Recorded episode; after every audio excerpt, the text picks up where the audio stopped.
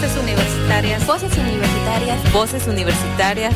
Voces universitarias Radio. Un espacio para la difusión de la cultura y vinculación con la sociedad. Ciencia e investigación. Voces Universitarias Radio es una producción de la Universidad de Quintana Roo y Sol Comunicaciones. Investigación, ciencia, educación.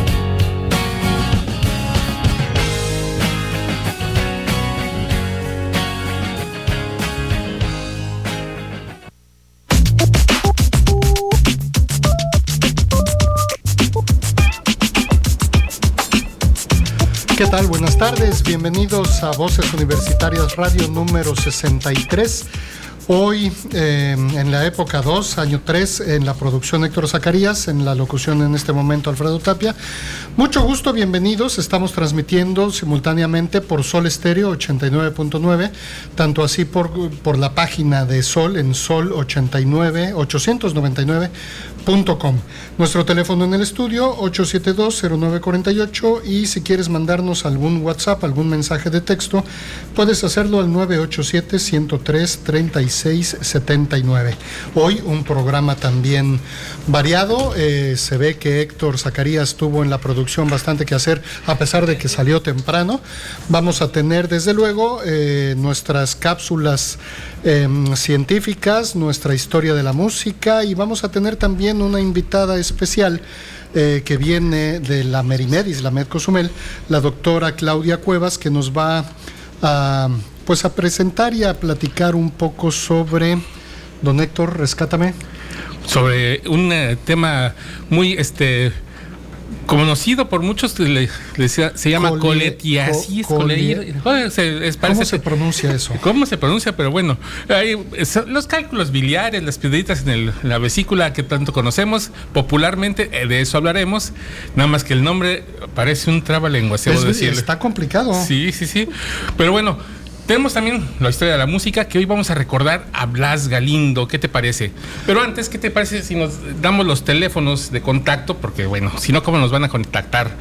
Aquí en cabina estamos en el 87 209 48 o en el 87 237 El WhatsApp, ya saben, 987 103 36 79 si nos quieren hacer llegar algún mensaje o si nos quieren ver y, también mandar mensajes a través de la página de Facebook Voces Universitarias Radio que ya estamos transmitiendo por ahí, así que ustedes deciden cuál es la vía de comunicación con la que nos quieren llegar a hacer sus mensajes, sugerencias y demás comentarios. Y les agradecemos mucho que nos permitan llegar con ustedes. Y empezamos entonces, te decía, la cápsula musical de esta, esta semana. Lo tenemos para Blas Galindo. Eh, hoy es su aniversario luctuoso, 25 años cumple 25 años de partir de este mundo. Blas Galindo, uno de los principales. Compositor mexicano, uno de los Más de 200 piezas. Sí. Todo el mundo lo conoce, pero te apuesto que nadie sabe que esas canciones sean de él, o esas melodías. Eh, seguramente escuchamos muchas veces muchas de sus piezas en el radio, eh, en algún otro lugar, pero ay, ¿y quién compuso eso? Es más, hasta cuando te llevaron serenatas alguna vez, ah. te, seguramente te llevaron una canción de Blas Galindo. Así que corremos nuestra primera cápsula de historia de la música y regresamos aquí a Voces Universitarias. ¡Qué música! ¿Cómo? ¡Música! ¡Música!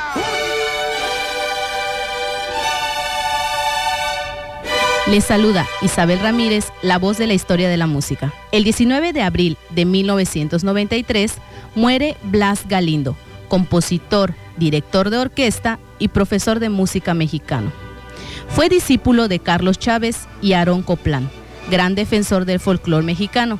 Entre sus obras se encuentra Sones de Mariachi, la cual escuchamos en la interpretación de la Orquesta Sinfónica Nacional, una de las piezas más conocidas, la cual se estrenó en Nueva York y rápidamente se grabó e interpretó por las mejores orquestas en América y en Europa. En 1964, Blas Galindo recibe el Premio Nacional de Ciencias y Artes de México.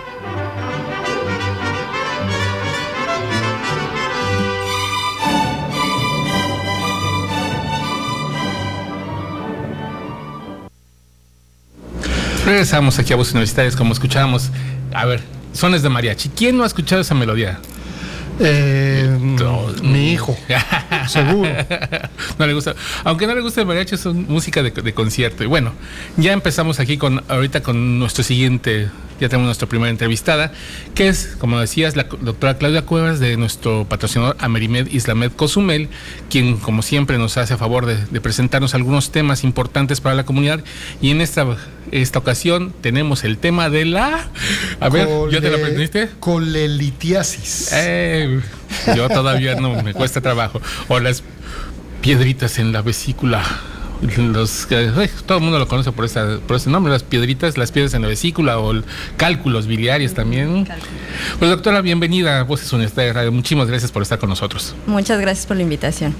Pues ma- nos trajo este tema interesante, pero ¿qué estamos hablando? ¿De qué estamos hablando? ¿Qué es la colelitiasis, las piedras? ¿Cómo se forman? ¿Qué sintomatología? Ok, bueno, la colelitiasis es una enfermedad muy común en México. Abarca más del 80% de la población, aunque no todos son sintomáticos. ¿Eso qué quiere decir? Que podemos tener piedras en la vesícula, pero no siempre nos dan dolor, que es el cuadro clásico, ¿no? Prácticamente el la porcentaje de la población que es sintomático es alrededor del 15 al 20%. Y Wow. la mayoría de la población está entre los 25 hasta los 40 años aproximadamente y tiene un predominio en lo que son las mujeres.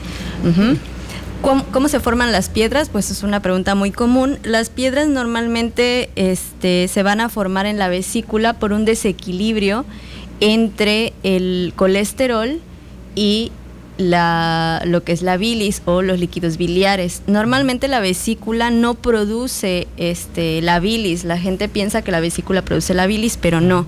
La bilis está producida eh, por el hígado y la vesícula simplemente lo que hace es almacenar la bilis. Pero normalmente el hígado también produce colesterol y muchas otras funciones, tiene más de 200 funciones el hígado. Pero este, normalmente el colesterol y la bilis deben estar en un equilibrio. Cuando tenemos más cantidad de colesterol que bilis, se van a formar piedras de colesterol. Pero si llegamos a tener más cantidad de bilis que colesterol, entonces también se pueden formar piedras de bilis. Hay dos tipos de piedras que se forman en la vesícula. Perfecto. A ver, doctora, es que es muy interesante esto que acaba de mencionar. Em, las mujeres son más propensas a, Sí. las- a los cálculos biliares y es por un desequilibrio entre el colesterol y la bilis. Exacto. Eso no quiere decir necesariamente que las mujeres sean más biliosas. No necesariamente.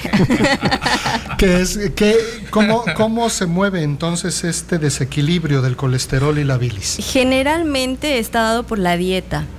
Como sabemos, la mayoría de los mexicanos consumimos una dieta alta en grasas.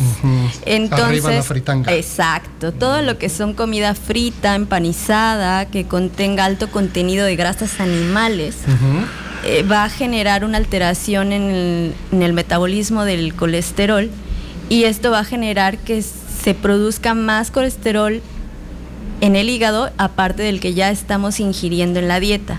Entonces esto va a generar que haya, digamos, que este desequilibrio que normalmente debería de permanecer estable, pues obviamente se altera y causa la precipitación del colesterol produciendo bilis. Ok, pero piedras. ¿hay, hay, hay alguna explicación ahora sí que médica o científica que, que ayude a entender por qué la mujer es más propensa a este tipo de mal? Sí, normalmente la mujer, este, como sabemos, nuestro metabolismo es un poquito distinto al del hombre y también nuestra constitución física, la mujer tenemos mayor cantidad de grasa en nuestro cuerpo que el hombre. El hombre tiene más cantidad de músculo. Entonces, por lo tanto, los hombres metabolizan mucho más fácil lo que es el colesterol. Las mujeres no, tendemos a acumularlo en una proporción un poco más. Aparte que generalmente esta enfermedad se produce en las mujeres más comúnmente después del embarazo o durante el embarazo, ya que en el embarazo hay una alteración en este metabolismo por el por la misma formación del bebé. Ya, entiendo. Este, muy interesante, Héctor. ¿Te parece si vamos Sí. a una pausa comercial y Y regresamos? regresamos aquí con la doctora. Claro que sí, vamos a, a un corte y regresamos a Voces Universitarias Radio. Voces Universitarias Radio. Estamos de regreso.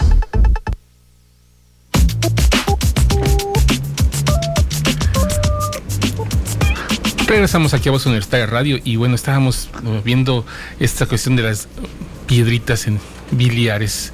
Y bueno, una de las cosas que nos estábamos aquí en, el corte este, diciendo, ¿cuál era la sintomatología? O sea, porque hablaba usted de que el 80% presenta, no presenta esos síntomas y el 20% sí presenta sintomatología, pero ¿cuál es la sintomatología?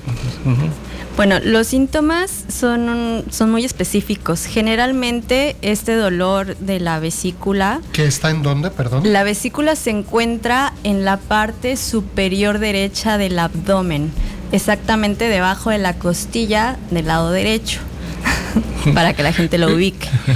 Normalmente este, este dolor se va a iniciar posterior a la ingesta de alimentos ricos en grasa. Una o dos horas después de que se ingieren estos alimentos, se inicia con un dolor, lo refieren los pacientes como si fuera un cólico, un dolor que va y viene, es intenso, y generalmente se va a acompañar de náuseas y vómito. Mm. Otro de los síntomas, pero ya si se llegan a presentar, estamos hablando de una complicación, es que pueden llegar a presentar fiebre o a veces diarrea.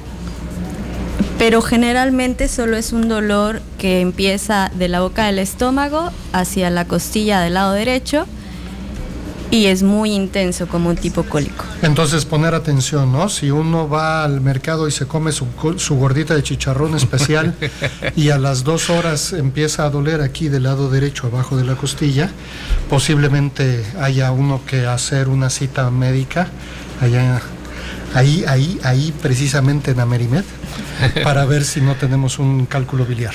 Exacto.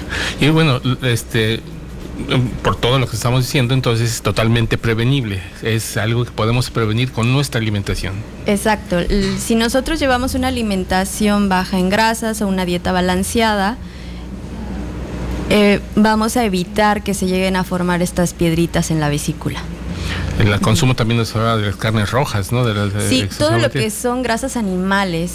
Esto incluye pues todo lo que es tocino, este, todos los ¿cómo se llaman? Embutidos. Los embutidos, este, la comida frita, manteca. El, cocinar con manteca. El cocinar con manteca de cerdo eh, y todos los alimentos que contengan grasas animales este, van a generar este dolor hay bastante cosas por hacer, porque no solamente en este programa hemos hablado también de los congresos Amerimed, de la diabetes, de muchas cosas de hipertensión. Y bueno, vemos que todo está ligado, todas estas enfermedades están ligadas precisamente su prevención a nuestra alimentación. Exacto, hay que llevar una alimentación balanceada, este, esto no quiere decir que no comamos grasas, sí se pueden comer, pero obviamente una cantidad este, adecuada, ¿no? Poca cantidad, siempre se ha dicho todo lo, aunque sea mucho, puede hacerte daño, ¿no? Los excesos son malos siempre. Nada con exceso, todo con medida, dice el dicho, ¿no? ok. Y bueno, eh, buscando preguntas para hacerle a la doctora, me encontré 20 mil mitos acerca de, estas, de este padecimiento. ¿Qué si el agua? ¿Qué si...? Pero todo el mundo rodeando la realidad que es la alimentación. Hay muchos mitos alrededor de esto. Hay muchos mitos alrededor de lo que es la colelitiasis o las piedras en la vesícula. Pues la gente dice que porque hicieron un coraje, que porque tomaron agua del pozo, que porque no es agua purificada. O sea, hay muchísimas cosas, pero la realidad no es esa. La realidad es que si llevamos una dieta alta en grasas, pues tenemos más propensión a generar piedras en la vesícula. Y lo que hablamos es que en una edad bastante joven, o sea, porque bueno, es la etapa productiva del ser humano cuando estamos hablando que tiene esta problemática de, la, de las piedras. Sí, eh, se presenta generalmente en una etapa, en la etapa reproductiva, como quien dice, en una etapa joven, entre los 20 y los 40, casi 50 años, que es cuando realizamos pues prácticamente nuestra mayor actividad. Independientemente de todo, bueno, a la gente, a la gente le da colelitiasis y la gente adquiere estas piedras en la vesícula, ¿no? Y para poderlas, em, pues, remover, hay que hacer una cirugía. ¿Cambia la vida del paciente? ¿Necesita tener cuidados adicionales a los recomendables? ¿Cómo cambia la vida de un paciente una vez que, que ¿Qué pasa a la cirugía, pues, para aliviarle de estos males? Bueno, hay que aclarar dos cosas. El único tratamiento para las piedras en la vesícula es la cirugía. El único. El único, sí. Antes se mencionaba que algunas pastillas servían o algunas sustancias servían para deshacer las piedras en la vesícula, pero se ha demostrado que no. Y pueden llegar a ser tóxicas para el hígado. Ya. Entonces, el único tratamiento que ahora es el estándar este, en las piedras de la vesícula es la cirugía. Hay dos técnicas, lo que es la técnica abierta o la que antes se hacía y la técnica laparoscópica, que la gente la conoce como láser, que en realidad no es láser. Lo que se hace es que se meten unos como tubitos por el abdomen y de ahí se introducen unas pinzas y se hace la resección de la vesícula. Ya, y es menos invasiva, digamos, la, la cirugía que la tradicional, ¿no? Que hay que abrir con bisturí y coser y todo. Exacto. Pero, ¿cómo cambia la vida de un paciente después de alguna cirugía por coletili- colelitiasis? Bueno, este cambia un poco en cuanto a lo que es la dieta, porque recuerden que la vesícula es el almacenamiento de la bilis. Cuando nosotros ya no tenemos este almacén, no quiere decir que ya no vayamos a tener bilis, porque la bilis la produce el hígado. Entonces va a seguir pasando la bilis hacia lo que es el tracto intestinal por un conducto que se llama conducto de las vías biliares o colédoco, que es el que se encarga de transportar la bilis del hígado hacia el- lo que es el intestino, pero obviamente esta cantidad de bilis que se va a transportar ya va a ser una menor cantidad. Entonces, si nosotros ingerimos una cantidad excesiva de grasa, esta bilis que no, no va a ser como suficiente para poder digerir esta grasa, lo único que nos puede pasar es que nos dé una diarrea. Ya. Así como cuando las mamás, yo les explico esto a mis pacientes, las mamás querían laxarte antes mucho tiempo, ¿qué hacían? Te daban una cucharada o dos cucharadas de aceite de ricino y ¿qué te pasaba? Te laxabas. ¿Por qué? Porque el, el aceite era tanto que tu bilis no alcanzaba A para disolverla. a disolverla. Entonces lo que va a pasar ahora es de que tienen que cuidarse en la cantidad de grasa que comen. Ya, bueno, como siempre nos quedamos con las ganas de Sí, preguntar de más. preguntar más, claro que sí, pues interesante el tema. Doctora, ¿alguna situación que traiga nuestro patrocinador Am- Amerimed? ¿Alguna promoción del mes o algo- algo que nos quiera comentar al respecto? ¿O, con- o algún teléfono que se puedan comunicar con usted para poder este, tener alguna, pues, que alguien que tenga este padecimiento pueda acercarse con usted a dar, este, para que pueda tener una consulta acertada? Sí, claro. Eh, si llegan a presentar algún síntoma como los mencionados, pues pueden acercarse a lo que es el Hospital Amerimed. Ahí estamos en contacto eh, con su servidora, la doctora Claudia Cuevas, el Servicio de Cirugía General. Y pues les damos ahorita el 30% de descuento en la consulta. Perfecto, ahí está, pues para quien tenga estos padecimientos o, o piense que tiene por ahí alguna situación, ya sabe que Amerimed les ofrece esta opción con el 30% de descuento. Muchísimas gracias, doctora, le agradecemos muchísimo su presencia aquí en Voces Universitarias Radio. No, muchas gracias por la invitación. Y esperemos que no sea la primera vez que nos visite y pues, posteriormente encontrar otros temas también interesantes o seguirle con este porque nos quedan muchas preguntas, créame. Pues vamos a una segunda pausa y regresamos aquí a Voces Universitarias Radio. ¿Sabías que? El Día Internacional reconoce también que Madre Tierra es una expresión común utilizada para referirse al planeta Tierra en diversos países y regiones, lo que demuestra la interdependencia existente entre los seres humanos, las demás especies vivas y el planeta que todos habitamos. En un momento regresamos a Voces Universitarias Radio. Noticiero Universitario. Hola, ¿qué tal? Muy buenas tardes. Les saluda Cristina Cumul, la voz de las noticias. Por octavo año consecutivo, la mañana de este jueves 19 de abril se llevó a cabo en el Auditorio Universitario el Foro de Sustentabilidad Turística, organizado por el Departamento de Estudios Sociales y Empresariales de la División de Desarrollo Sustentable y su cuerpo académico de Competitividad Turística. Tras la inauguración del evento se dio paso a las ponencias de los invitados de este año, el profesor Jesús Benavides Andrade, director del Parque de Punta Sur de Isla Cozumel, con el tema El aprendizaje experiencial, una propuesta educativa para desarrollar competencias para la sustentabilidad. Para dar paso a Alberto René Gómez Saucedo, coordinador de fomento económico de la Subdirección de Desarrollo Económico del Ayuntamiento de Cozumel, con el lema Estrategias para la Formación de Emprendedores. Este foro se desarrolla anualmente como una forma de actualizar los conocimientos de los alumnos de gestión de servicios turísticos y de la maestría en gestión sustentable del turismo, a fin de conocer cómo se apuntará el trabajo de competitividad turística bajo esquemas de sustentabilidad. ¡Qué música! ¿Cómo? ¡Música! ¡Música! Blas Galindo nació en San Gabriel, Jalisco, hijo de Luis Galindo Nieves y Adriana Dimas Casillas, de origen huichol. Comenzó sus estudios musicales en su natal San Gabriel antes de trasladarse a la Ciudad de México, donde ingresó a los 21 años al Conservatorio Nacional de Música, donde estudió con Carlos Chávez y se graduó 12 años más tarde. Escuchamos una de sus piezas de música de concierto más populares, Sinfonía Breve de 1952 en la interpretación de la Orquesta Filarmónica de la UNAM.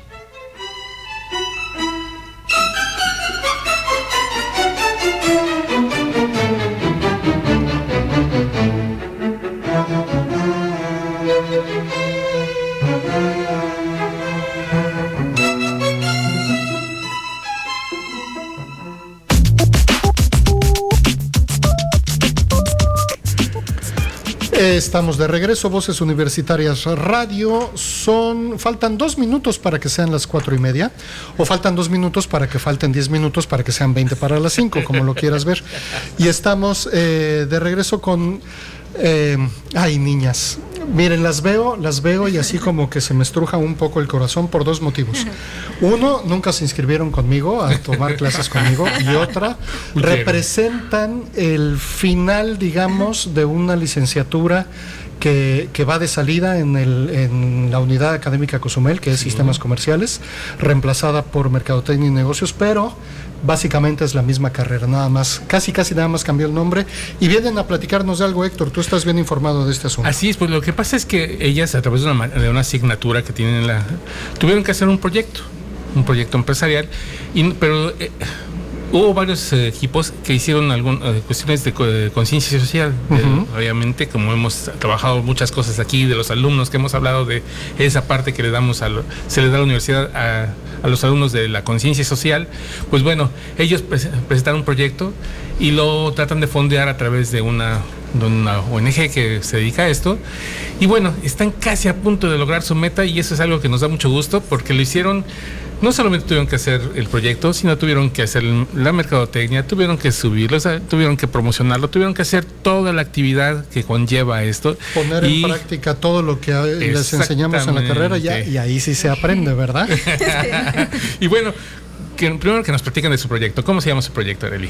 Bueno, Hola, primero presentarlas, perdón, a Areli y Jenny, perdón, de, de, de la este, última Así generación es. de sistemas comerciales. Y bueno, ellas siempre han sido muy movidas. Es un grupo de sistemas comerciales que se ha mantenido bastante cohesionado, bastante fuerte y unido. Entonces, uh -huh. bueno, aquí viene, viene, la muestra porque han hecho las cosas bien. Areli, tú nos decías. Pero pues buenas tardes, hola, yo soy Areli Mujul y esta tarde les vengo a presentar nuestro proyecto social que se llama Pasos de Esperanza. Uh -huh. El proyecto consiste en recaudar este de 7.200 pesos, que es nuestra meta, para regalar 72 pares de zapatos y así beneficiar a dos escuelas primarias de la isla de Cozumel. Perfecto. Dos escuelas primarias, desde luego, federales o estatales. Estatales. Uh -huh. Y entonces, esto se hace el proyecto. ¿Y cómo se dice que decidieron uh, utilizar la plataforma de donadora.com? Bueno, Org, pero... eh, la plataforma este fue seleccionada donadora y la utilizamos por la materia de proyecto empresarial 2. O sea, la maestra Getzi Hernández nos enseñó esta, esta plataforma. Entonces ella nos indicó este, de subir un proyecto, hacer un proyecto y fondearlo. Entonces fue cuando este, nosotros nos dimos ya la tarea de pues buscar información, ¿no? Y ya este, de, agarrando a la universidad, tomamos un proyecto muy bueno que es este de el del maestro este, Oscar Frausto, en donde dice que eh, la zona urbana o un proyecto urbano que se hizo aquí en Cozumel, en el acceso de, en la educación, hay dos, este, dos colonias que son muy vulnerables, o sea, que destacan sobre el 50% en vulnerabilidad. Entonces estas colonias fueron la Emiliano Zapata y Juan Bautista Vega. Entonces por eso se seleccionaron las dos escuelas primarias de estas colonias. Ok. Ok. Y entonces se hace el proyecto, ya se fondea y están a punto de conseguir la meta. Sí, así es. ¿Cómo, les ha ido? O sea, ¿cuántos días lleva con esta, con esta? Tenemos 23 días de estar lanzando este proyecto a la plataforma. nos quedan únicamente 7 días. En 7 días tenemos que alcanzar 2 mil pesos más para poder decir que hemos cumplido la meta. Y nuestra meta inicial era de 7 mil 200 pesos. Pero eso no se va a quedar aquí, o sea, ustedes van a cumplir la meta y después qué viene, o sea, ¿cómo van a hacer este mecanismo para poder hacer llegar esta, este apoyo a los, a los niños? Eh, después de recaudar los 7.200 pesos, eh, nosotros ya nos contactamos con un proveedor, el que nos va a dar los zapatos, ¿no? Pero eh, después de llegar a la meta en la plataforma, nosotros nos pondremos en contacto con todos nuestros donadores, o sea, eh, los, los que nos han apoyado a través de la plataforma tenemos que contactarlos porque nosotros dimos recompensas a cambio de su apoyo. Entonces las recompensas que dimos fueron diferentes. Eh, ya sea una aportación de 100 pesos, te damos, no sé, una postal y el agradecimiento del niño. entonces, recompensas ya grandes, este, no sé, de 500 mil pesos, nosotros ofrecimos de recompensas este, videos. O sea, el video de agradecimiento, más postales, más este, de muestras. Entonces, sí van variando. O sea, es, no es solo cumplir con la meta, sino que igual agradecer a nuestros donadores y seguir eh, con el proyecto, o sea, mandarle a la plataforma que en verdad estamos realizando el proyecto, que se realizó, que el dinero que utilizamos, o sea, que el dinero sí se utilizó. Muy bien, un par de preguntas. Eh, que nos recuerden, por favor, la plataforma, la dirección electrónica de la plataforma, porque seguramente de aquí pues también alguien saldrá eh, para hacer algún donativo. Y otra pregunta, con esto, con, este cálculo que ustedes hicieron para recaudar, ¿tienen también un cálculo del número de pares de zapato aproximado que van a poder este, ofrecer? Sí, eh, contestándote la primera pregunta, bueno, nos pueden buscar a través de dos formas, ya sea en Facebook, tenemos la plataforma, bueno, en Facebook estamos como Pasos de Esperanza y en Google nos pueden este, buscar como Pasos de Esperanza Donadora. Entonces, la, la, este, la campaña como fue muy exitosa, se ha posicionado en una, de, en, un, en una de las mejores, entonces rápidamente nos buscan. Bueno, incluso si entras a la plataforma, estamos entre las primeras plataformas de éxito, o sea, entre las primeras campañas de éxito. ¿Y la segunda? Ah, ¿Y los de zapatos? ¿El número de zapatos? ¿Qué más o menos? Eh, los zapatos que queremos recaudar son 36 y 36. O sea, 36 que se van a entregar en la eh, Escuela Helado y Novelo Gil y 36 que se van a entregar en la María Jesús Santana Paredes. Son 6 seis, pares de zapatos por cada grado. 6 por 6, 36. Ah, sí, están perfecto. Aunque son 12 grupos en cada escuela, más o menos, ¿serán? Mm, más o menos calculamos ahí que es el estándar que tienen las primarias de, la, de Cozumel, que son las 12, 12 grupos, de dos de cada nivel. Quiero pensar, me imagino que también ya ustedes hicieron contacto con las escuelas y desde luego eh, con ayuda de las escuelas se van a asegurar de beneficiar a los niños que más eh, necesiten esta, este apoyo, ¿no? Justamente hoy tenemos visita con esas dos escuelas para poder eh, establecer el mecanismo de cómo vamos a seleccionar a los niños. Queremos hacer contacto directo con los profesores y que ellos nos señalen cuáles son estos dos estos niños que necesitan los zapatos. Queremos asegurarnos porque ellos tienen el contacto directo y continuo con los niños. Perfecto. Pues, ¿cómo ves? No, excelente, me encanta. Eh, me encanta que eh, apliquen estos conocimientos eh, pues de mercadotecnia, de, emprendurismo, de negocios en pro de un beneficio social, ¿no? Qué bueno que, eh, que hay esta conciencia y estos son nuestros alumnos de sistemas comerciales que están haciendo este proyecto. Enhorabuena. y bueno, todavía, nos queda una semana de abril, así que este eh, un programa en abril, así que vamos a invitar a los otros chicos que también tienen sus, sus proyectos para que no crean que hay favoritismos ni nada. Y que nada más es un solo proyecto. sí, para que vean la variedad de proyectos que ha habido en este grupo y que bueno, que ellos también eh, han estado utilizando otros medios de difusión para poder llegar. Bueno, se nos ocurrió en este caso porque conozco a Jenny, curiosamente hice el servicio social conmigo Entonces, bueno, le dije, oye, pues, ¿qué te parece? Como primer grupo van ustedes y bueno, después llamamos a los demás con mucho gusto para que estén aquí presentando sus propuestas, cómo les ha ido también. Excelente, va, va a ser muy interesante escuchar los otros proyectos. Perfecto. Pues se nos acabó el tiempo, les agradecemos muchísimo su presencia. Se fue rapidísimo, ¿verdad? Se va rapidísimo esto. Y pues vamos a un segundo, un tercer corte, pero nuestro tercer corte y regresamos aquí a Voz Universitaria Radio. Con este día asumimos además la responsabilidad colectiva, como nos recuerda la Declaración de Río de 1992. Fomentar esta armonía con la naturaleza y la madre tierra.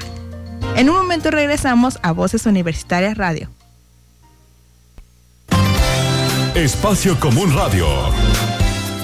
La clave para hacer conciencia a las nuevas generaciones sobre la equidad de género está en la educación, aseguró Elvira Hernández Carballido, investigadora del área académica de Ciencias de la Comunicación de la Universidad Autónoma del Estado de Hidalgo, al impartir una conferencia sobre esta temática a alumnos de bachillerato, como parte de un ciclo de conferencias que conmemoran el Día Internacional de la Mujer, organizado por la Dirección de Bibliotecas y Centros de Información Elvira Hernández se presentó ante jóvenes a quienes llamó a romper con los prejuicios de la sociedad actual. Contrario a todos los esfuerzos hechos por mexicanas que lucharon para abrir brechas sociales y cuestionaron estereotipos, aún falta mucho camino por recorrer. Ante esto, la investigadora de la máxima casa de estudios de la entidad señaló que la apuesta por la educación es la clave para cambiar esas acciones. Indicó que es necesario romper con cuatro elementos que dividen a la sociedad, los mitos y leyendas, el consenso social, las instituciones como la religión o la escuela y la subjetividad, que incluye las personalidades y actitudes del ser humano. Agregó que la equidad de género ha ayudado a comprender cómo se puede cambiar para que hombres y mujeres sean como quieren ser. Al hacer un recuento histórico de la lucha de las mujeres por ganar espacios y oportunidades que antes eran considerados para los hombres, Elvira Hernández recordó a Sor Juana Inés de la Cruz, Laureana Wright, Matilde Montoya, Rosario Castellanos, Graciela Hierro, Marcela Lagarde, entre otras. Para Espacio Común Radio informó Daniel García. Espacio Común Radio. ¡Qué música! ¿Cómo? ¡Música! ¡Música! Blas Galindo perteneció al grupo de los cuatro, junto con Daniel Ayala Pérez, Salvador Contreras y José Pablo Moncayo. En 1941-1942 asistió en Berkshire a un curso con Aarón Copland. Su obra, influida por la tradición musical mexicana, indígena y mestiza, incluye música para la escena sinfónica, coral y de cámara. Escuchamos Me gusta cuando callas, poema de Pablo Neruda con música y arreglos de Blas Galindo en la interpretación de la Orquesta Sinfónica Nacional y solistas del Ensamble de Bellas Artes.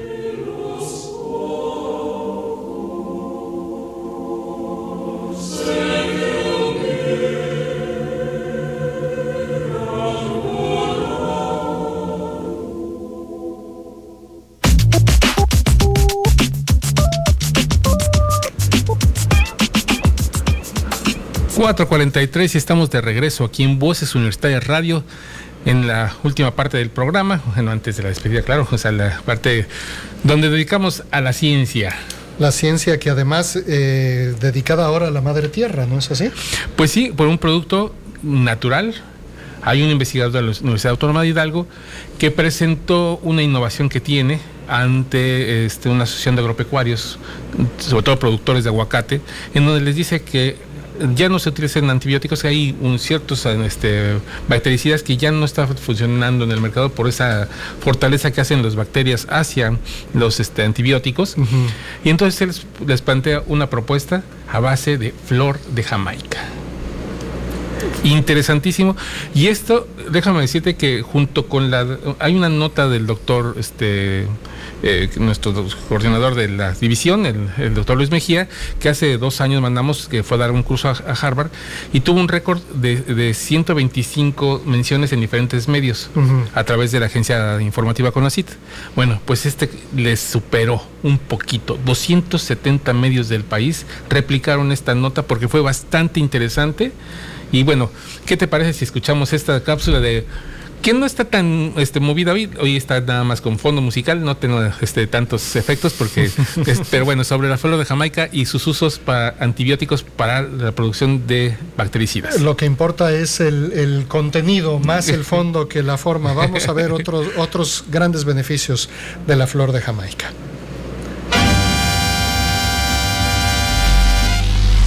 La ciencia en México.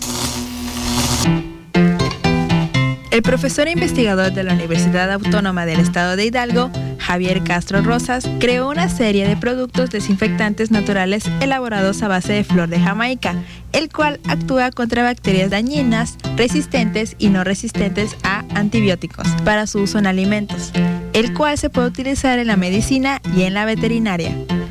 Durante su participación en el foro organizado por la Asociación de Productores y Empacadores Exportadores de Aguacate de México, una asociación civil sin fines de lucro conformada por productores y exportadores de este fruto, el científico de la Autónoma de Hidalgo dio a conocer el resultado de la investigación que tiene aplicaciones en diversos rubros. Dijo que el proyecto surgió hace 16 años con la intención de atender la preocupación mundial sobre la resistencia a los antibióticos. Castro Rosas puntualizó que el desinfectante puede servir a toda la cadena de frutas y hortalizas, no solo a los productores, también en los restaurantes y en el hogar con aplicación diferente.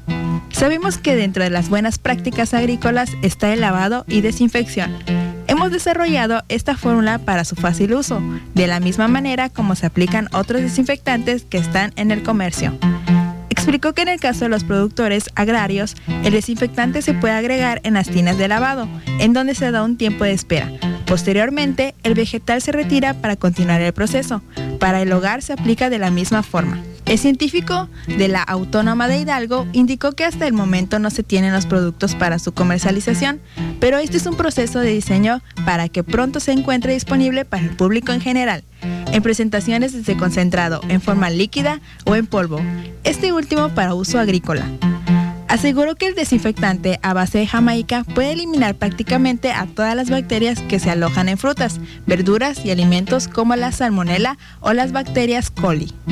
Relató que respecto al aguacate, los científicos de la Autónoma de Hidalgo ya hicieron experimentos en él y después de sumergirlo en el producto pudieron constatar que las bacterias fueron eliminadas.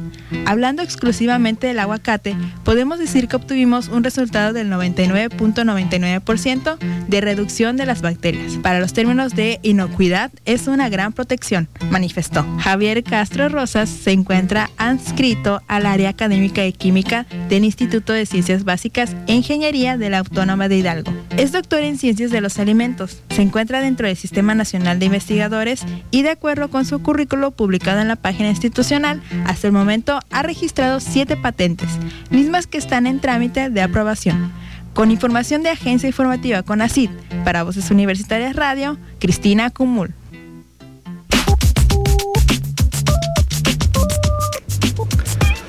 Decía yo que a propósito del Día de la Madre Tierra, bueno, que es el 22 de abril, el Día de la, de la Madre Tierra, eh, cómo la Madre Tierra nos ha proveído desde que nos reconocimos como seres pensantes, pienso, luego existo, eh, nos ha proveído de tantos remedios, ¿no? De tantas, y, y, lo más probable es que todo lo que necesitemos para aliviar todos nuestros males, además y desde luego de una dieta balanceada y una actividad física sana y todas estas cuestiones, pues está ahí en, en, en nuestro planeta y lo tenemos hacia la mano, algo que se produce en México, que se produce en casi en todo el mundo, que es la flor de Jamaica, que puede ser un antibiótico pero ideal para lo que son las verduras, para lo que son este, los usos industriales o los usos agrícolas. Así que, ¿qué más? ¿Qué más se podría pedir? Ojalá que este no sea un proyecto que se quede ahí nada más en el tintero, en, el,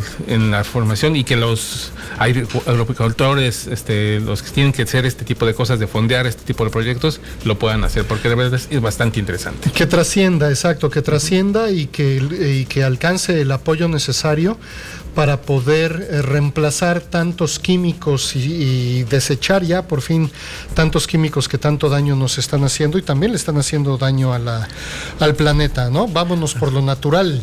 Claro que sí.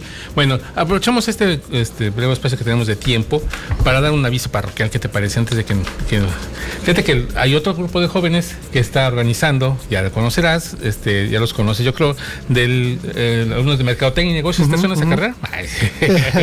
Me suena, y de hecho, algunos de los alumnos que están organizando y que están participando en la organización de este evento, pues son alumnos míos. Sí. Exactamente, de los cuarto semestre. Están realizando en conjunto con la Universidad de Quintana uno que se llama Ponte Merca. Ponte Merca. Exactamente. Este ciclo de conferencias que está bastante interesante porque traemos, traen personas, publicistas, diseñadores gráficos, personal de relaciones públicas, de mercadotecnia, este, personal, que es una de las bogas que está teniendo actualmente todo, cómo te vendes a ti mismo, esa mercadotecnia personal, las estrategias de ventas, de emprendedores, cómo hacer marketing internacional. Y entonces se van a aventar una serie de conferencias desde las 9 de la mañana hasta las 7 de la noche, con un break para comer, obviamente, pero este, van a estar una serie de conferencias, 10 conferencias, si no, tengo, si no me recuerdo, no, 8 conferencias, perdón. Son, o sea, 7 conferencias, 7 conferencias, perdón. 7 conferencias y pues está muy interesante porque están de primer nivel. de verdad es un evento muy interesante, así que el próximo jueves 26 de abril, desde las 9 de la mañana, bueno, el registro a partir de las 8 y ahí pueden estar en el auditorio universitario van a estar atendiendo y que es abierto al público, abierto para toda la comunidad. Abierto al público, abierto a toda la comunidad. Vale la pena, hay, hay personajes importantes, hay temas eh, desde luego sobresalientes, como bien decías, en torno a lo que es la disciplina de la mercadotecnia, del emprendurismo, de las relaciones públicas y vale la pena, va a ser, va, va a estar muy, muy entretenido. Eh, y bueno, pues ¿qué, ¿qué, se puede decir cuando tienes la oportunidad de escuchar lo que está en boga en los temas más actuales alrededor de estas disciplinas? Claro que sí. Y bueno, vamos a un corte y regresamos a nuestra última parte en Voces Universitarias Radio. ¿Sabías que... En 2012 se celebró la Conferencia de las Naciones Unidas sobre el Desarrollo Sostenible, también conocida como Río Más 20. Como resultado, se elaboró un documento que contenía medidas y prácticas para implementar un desarrollo sostenible. Además, en Río de Janeiro, los Estados miembros decidieron emprender un proceso para establecer los objetivos de desarrollo sostenible, basados en los objetivos de desarrollo del milenio y la Agenda para el Desarrollo. En un momento regresamos a Voces Universitarias Radio. Voces Universitarias Radio. Estamos de regreso. ¡Qué música! ¿Cómo? ¡Música! ¡Música! En 1966 cofundó la Academia Mexicana de las Artes. Compuso alrededor de 220 obras para instrumentos solos, dúos, tríos, cuartetos, quintetos, sextetos, percusiones, solista y orquesta, orquestas de cámara y sinfónica, voz, voz y piano, voz y orquesta de cuerdas, voz y orquesta sinfónica, voz y coro, coro a capela, coro y orquesta, así como música para ballet, cine y teatro. Escuchamos tal vez su melodía más conocida a nivel popular, El Son de la Negra, en la interpretación de la Orquesta Sinfónica Nacional. Para Voces Universitarias Radio, en la voz de la música, Isabel Ramírez.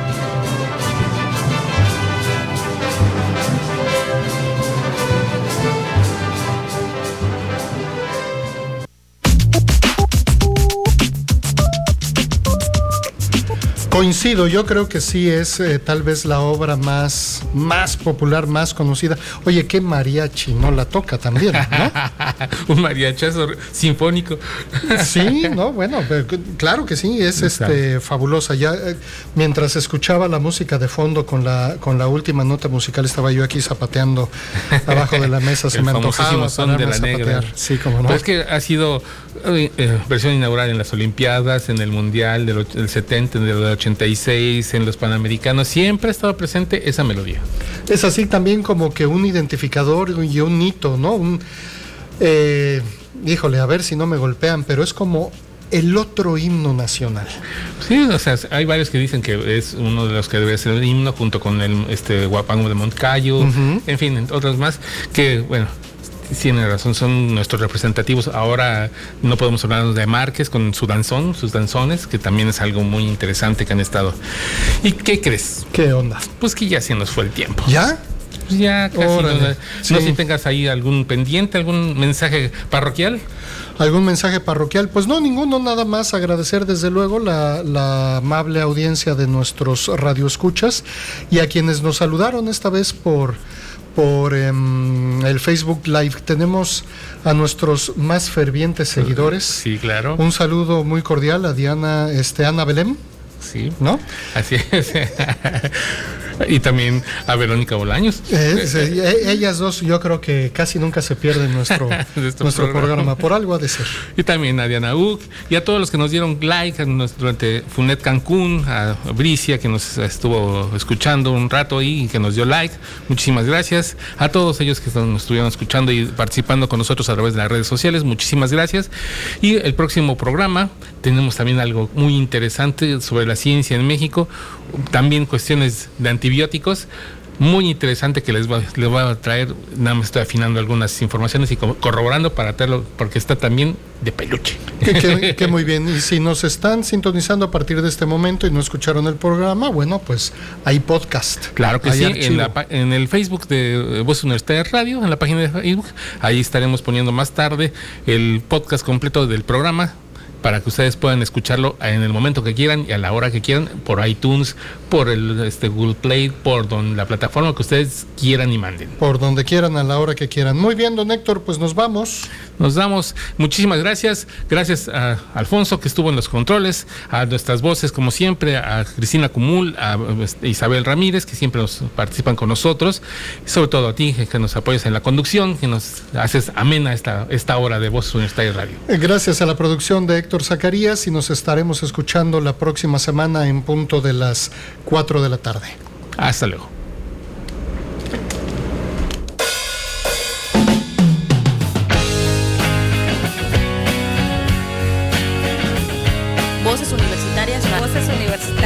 Voces Universitarias. Voces Universitarias Radio, edición Cozumel. Un Culturas. espacio para la vinculación con la sociedad y la difusión de la cultura. Ciencia. Los esperamos la Ciencia. próxima emisión. Aquí, en Sol Estéreo. Esta es una producción de la Universidad de Quintana Roo y Sol Comunicaciones.